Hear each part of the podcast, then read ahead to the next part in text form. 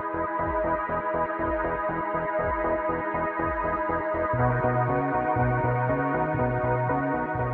you. Hola, soy Erika de Lunalogía y este es el clima astral para miércoles 31 de mayo 2023. Llegamos al último día de este mes y la luna va a pasar del signo de Libra al signo de Escorpio por la tarde en Latinoamérica, ya este, entrada la noche en algunos países como Argentina, donde entra Escorpio a las 8.45 pm y ya en España después de la medianoche, 1.45 de la mañana y nos hace recibir este mes de junio de forma profunda. La luna se está llenando, eh, está poniéndose un poco intensa y entra en este signo intenso.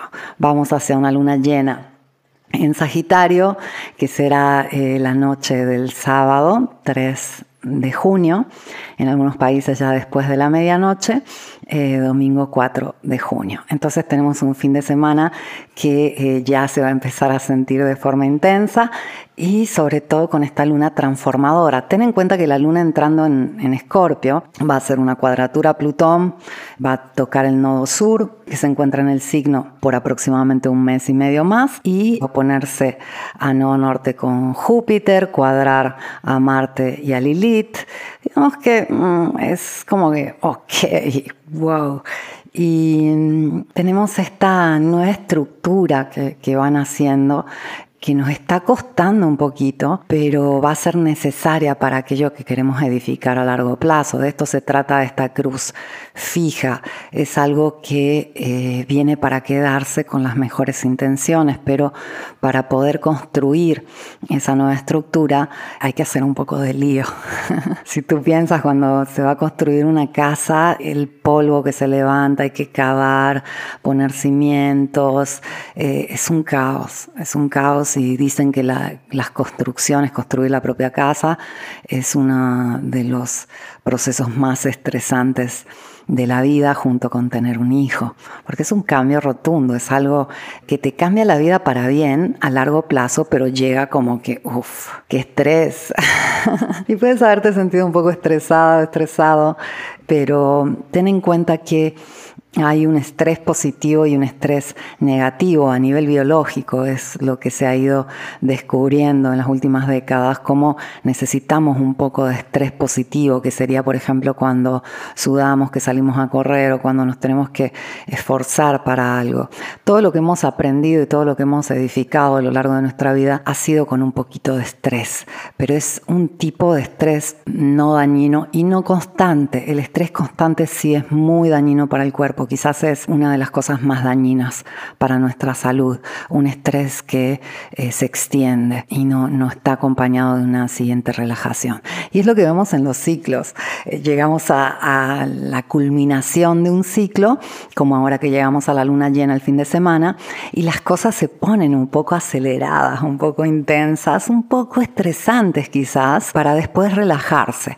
Todo está como moviéndose siempre con la misma dinámica del ciclo natural que vemos claramente en el cielo con el ciclo lunar. Eh, nuestra respiración, cuando respiramos bien llegamos al máximo de expandir los pulmones para luego contraerlos al máximo. Y la falta de, ese movimiento de forma amplia, o sea, expandir mucho los pulmones y luego contraerlos mucho, que se suele vivir como algo pacífico, digamos, estable, en realidad es una falta de vida. Si respiramos menos, oxigenamos menos el cerebro, así que nuestra capacidad mental se reduce. Si respiramos menos, oxigenamos menos la sangre. Nuestra capacidad de, defendernos contra enfermedades y de estar saludables se reduce. En vez si tenemos esa predisposición o llevamos una práctica de respiración y podemos expandirnos al máximo cuando inhalamos y contraernos al máximo cuando exhalamos, tenemos mucha más capacidad, pero requiere un poco más de estrés y ese estrés requiere un poco más de capacidad de relajación del movimiento contrario. Por eso me fascinan tanto los ciclos y por eso estoy tan apasionada de la luna, porque con la luna lo vemos este, de forma gráfica y poética y increíble en el cielo a lo largo del ciclo lunar. Cómo sucede este ciclo que es la base de todos los ciclos. Todos los ciclos naturales siguen el mismo modelo, siempre lo repito, y yo lo puedo ver en tantas situaciones de mi vida. Por ejemplo, últimamente yo normalmente llevo eh, lo que son redes sociales, eh, especialmente Instagram, hago todo el contenido, o sea, la gráfica que es la parte escrita, y llevo momentos donde no, no me siento creativa, no me siento productiva, no tengo esa emoción de producir y simplemente voy para adentro y estoy introspectiva. Y gracias a la luna comprendí que este movimiento es súper importante y ese momento donde yo, por ejemplo, dejo de publicar en redes y dejo de producir contenido, no me siento creativa, en realidad estoy este, gestando un nuevo nivel de creatividad, una nueva forma de compartir, una nueva forma de comunicar. Siempre me pasa. Y es curioso porque es lo que nos pasa en todos los ámbitos, en todas las cosas. Tenemos esta oscilación y nos cuesta verlo y siempre es así como que hoy, ¿qué me pasó? Y, a veces pienso, es como si cayera la noche y, y dijéramos, oh, wow, se acabó el día, el sol se marchó y ahora qué será de nuestras vidas estamos tan acostumbrados a que el sol va a salir por la mañana que no nos cuestionamos eso, pero en otras áreas de nuestra vida, eh, cada vez que el ciclo llega a esa parte profunda, un poco más oscura, introspectiva, eh, decimos, Dios, ¿qué me está pasando? Y me di cuenta ayer hablando con una amiga que me decía, no, no sé qué tengo, este, estoy con muchas ganas de dormir, no tengo ese impulso de siempre. Es una persona que siempre está con proyectos, siempre está activa, siempre este, positiva, proactiva. Y cuando llegan estos momentos de introspección y que tienen la necesidad de parar un momento, ir para adentro, es como que suele preguntarse qué le está pasando. No se reconoce.